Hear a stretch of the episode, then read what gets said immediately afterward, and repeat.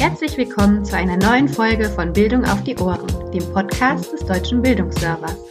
Mein Name ist Caroline Ander und heute dreht sich alles rund um das Thema leichte Sprache. Studien zeigen, dass immer mehr Menschen in Deutschland nicht richtig lesen und schreiben können. Komplizierte Sachverhalte und lange Texte stellen für diese Personen große Schwierigkeiten dar.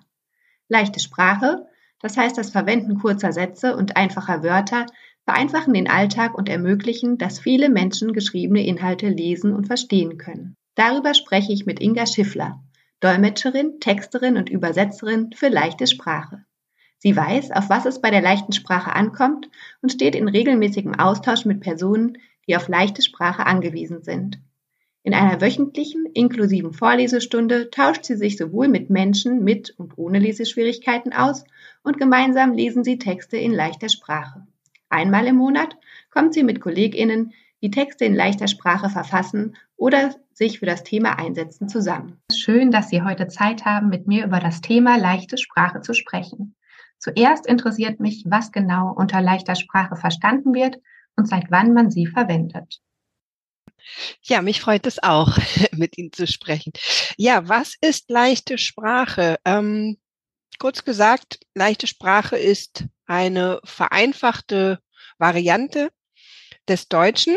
Bettina Bock hat mal geschrieben, eine Vermittlungsvarietät. Und das finde ich ganz treffend, weil ähm, es so ist, niemand spricht muttersprachlich leichte Sprache, sondern es geht darum, Informationen so aufzubereiten, dass sie möglichst leicht verständlich sind. Und die nächste Frage war, seit wann gibt es leichte Sprache? Ja, die Ursprünge gehen zurück auf die ja, späten 60er, frühen 70er Jahre in den USA, in Skandinavien. Ähm, Im Zuge der Selbstbestimmungsbewegung von Menschen mit Lernschwierigkeiten, was eine Selbstbezeichnung ist von Menschen mit ja, sogenannter geistiger Behinderung, die gesagt haben, wir brauchen äh, leicht verständliche Informationen, damit wir auch teilhaben können. Ja, von den USA und Skandinavien ist es dann irgendwann auch in den 90er Jahren nach Deutschland übergeschwappt und seitdem immer mehr geworden.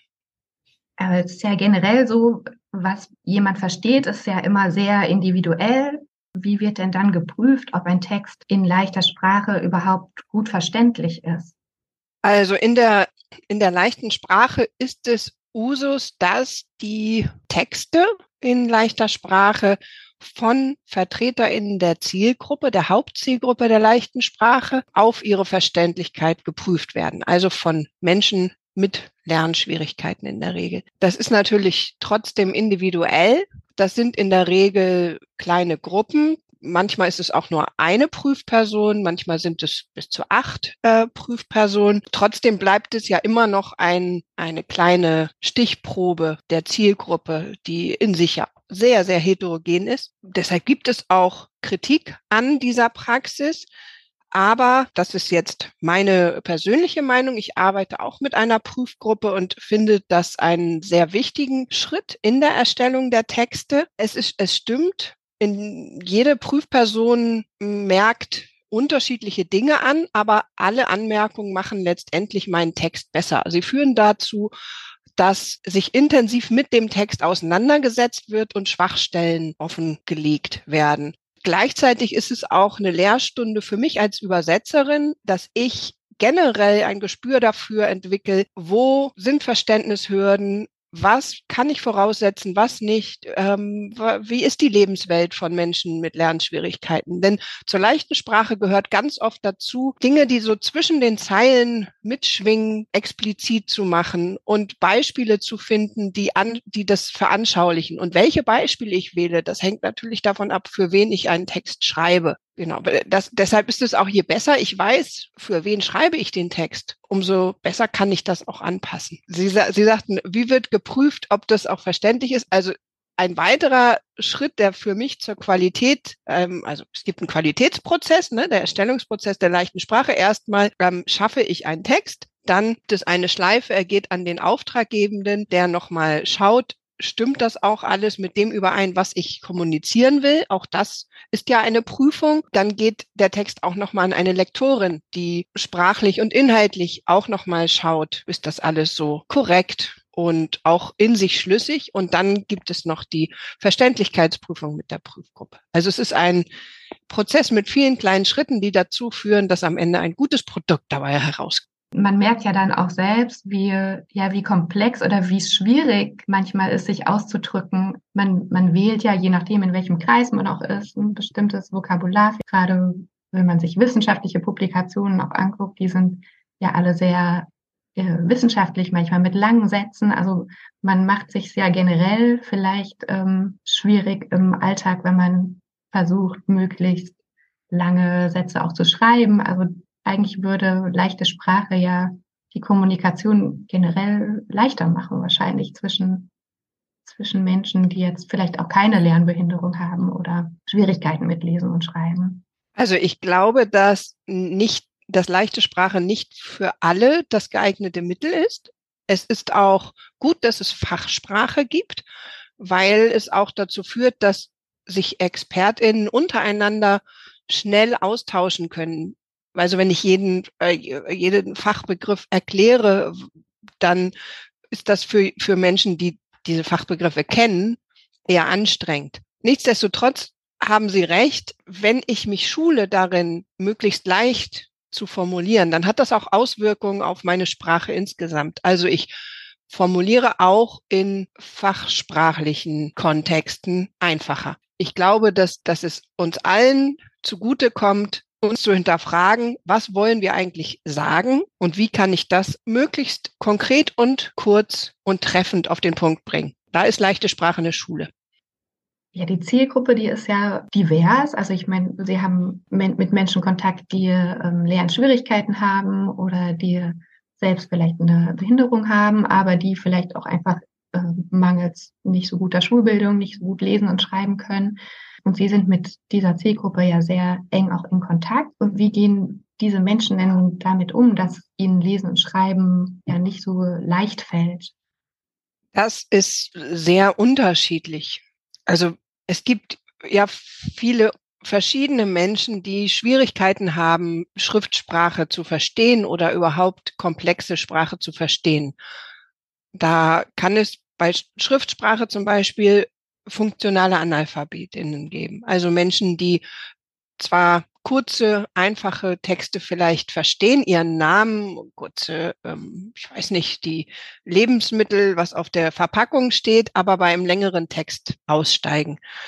Dann gibt es aber auch die Zielgruppe, die ich bereits genannt habe, Menschen mit Lernschwierigkeiten. Es gibt Menschen, die aus anderen Ländern kommen und Deutsch noch nicht so gut können. Auch da gibt es aber große Unterschiede. Also es, es macht einen großen Unterschied, ob jemand in seiner Sprache vielleicht an der Universität war oder in seiner Sprache auch nicht lesen kann.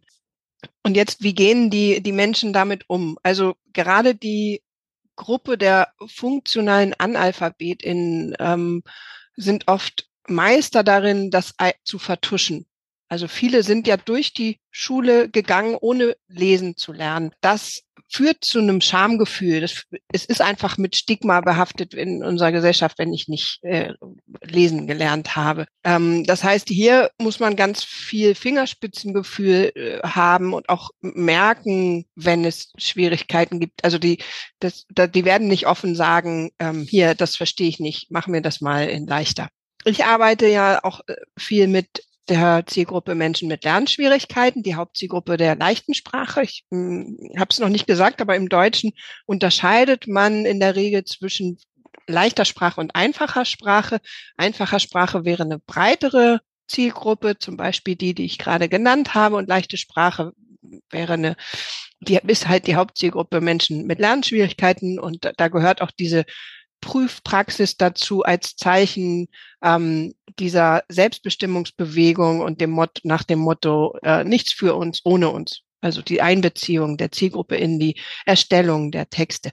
Ähm, hier gibt es einige, wo es auch so ist, dass sie sagen, nee, ich brauche keine leichte Sprache, auch mit einem ähm, gewissen Stolz, wenn, wenn, wenn das nicht nötig ist. Und ähm, wo man überlegen muss, wie kann ich dazu, äh, wie kann ich es schaffen, dass die äh, Texte in leichter Sprache trotzdem angenommen werden.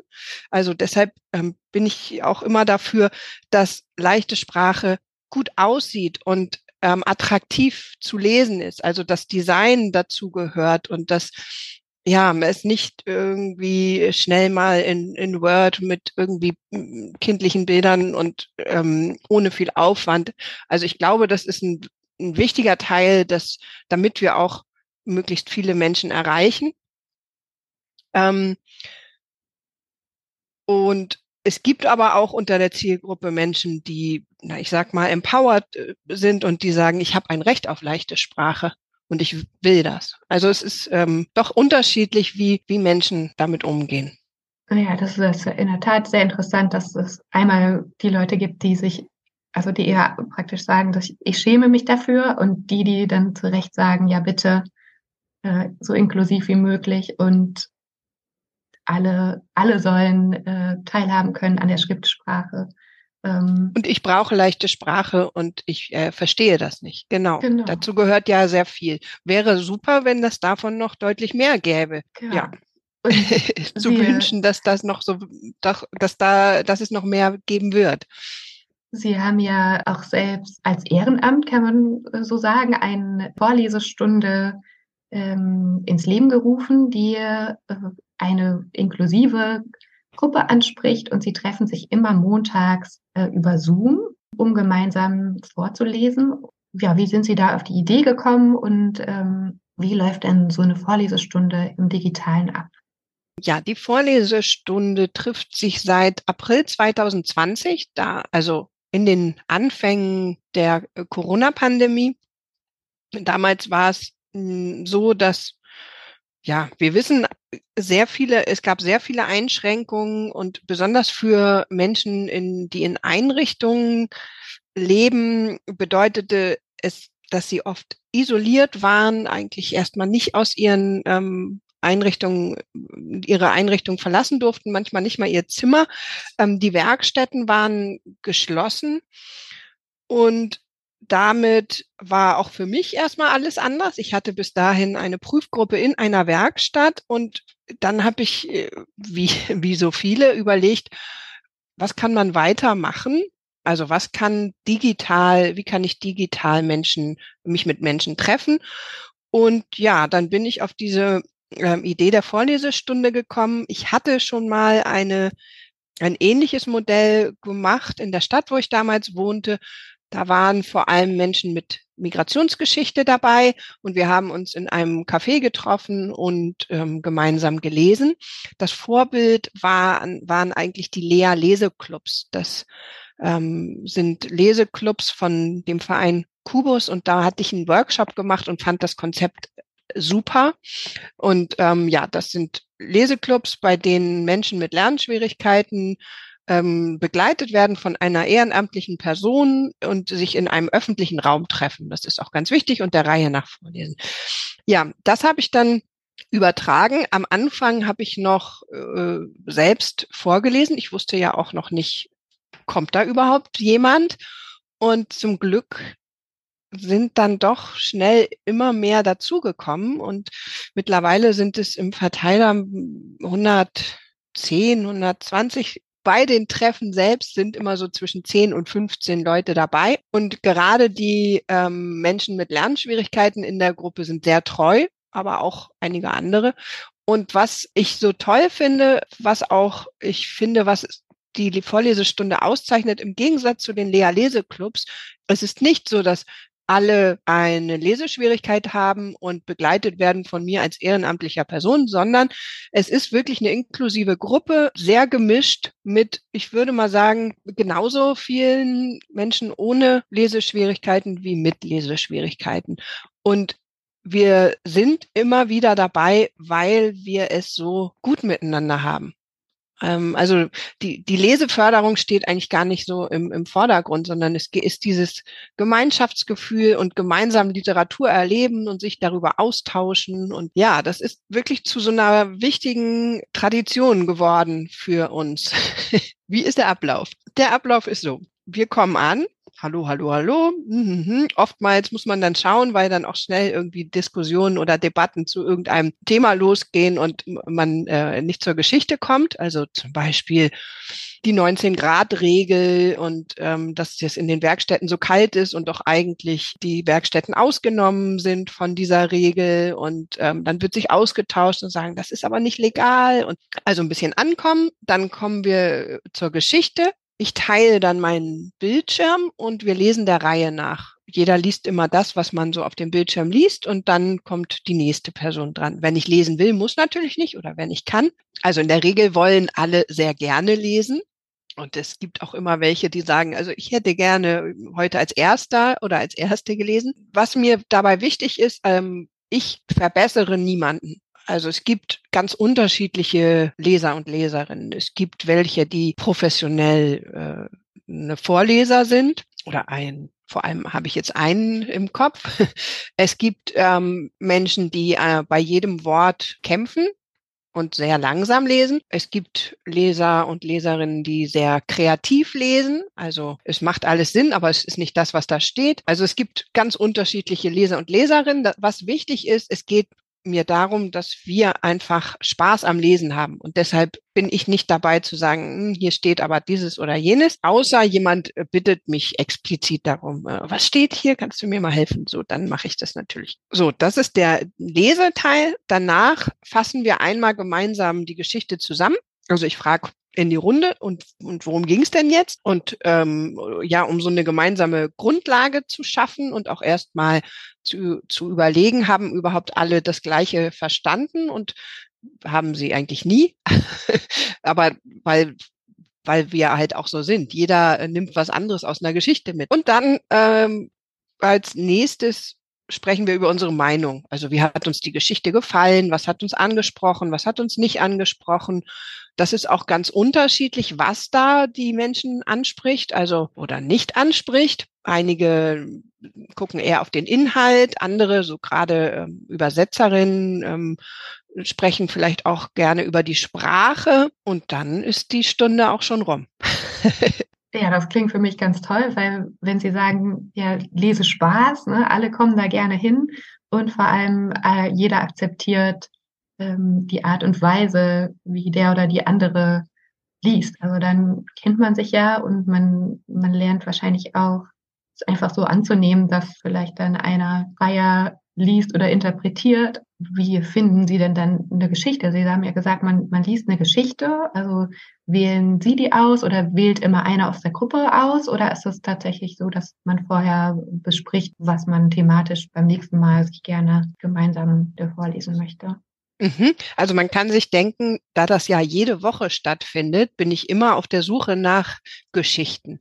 Äh, wir nehmen mittlerweile zweimal im Jahr als Jury an Wettbewerben für Literatur in einfacher Sprache teil. Das eine ist ein Wettbewerb der Lebenshilfe Berlin, der nennt sich Kunst der Einfachheit. Und das andere ist ein Wettbewerb von Capito Wien. Capito ist ein ja, Franchise-System für leichte Sprache und Capito Wien ist halt ein Büro für leichte Sprache. Die haben beide Wettbewerbe haben verschiedene Juries und wir sind eine.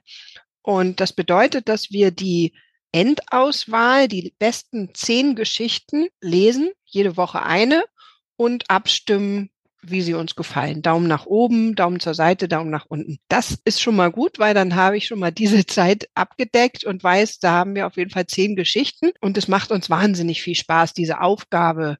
Ne, wir bewerten. Das, das ist immer echt toll. Wir haben auch beim letzten Mal selber eine Geschichte geschrieben. Also wir haben sie nicht geschrieben, sondern wir haben uns die erzählt und ein, zwei Teilnehmerinnen haben die Geschichte mitgeschrieben und dann nochmal zusammen geführt. Wenn es kein, gerade keinen Wettbewerb gibt, dann schaue ich, dass ich Geschichten finde. Voraussetzung ist, dass es Geschichten sind, die ich in einer Stunde lesen kann. Also man sollte so 20 Minuten, 30 Minuten höchstens brauchen für das Lesen, wobei wir ja mehr Zeit brauchen in der Gruppe, ähm, wenn wir laut lesen, als wenn ich das still lese.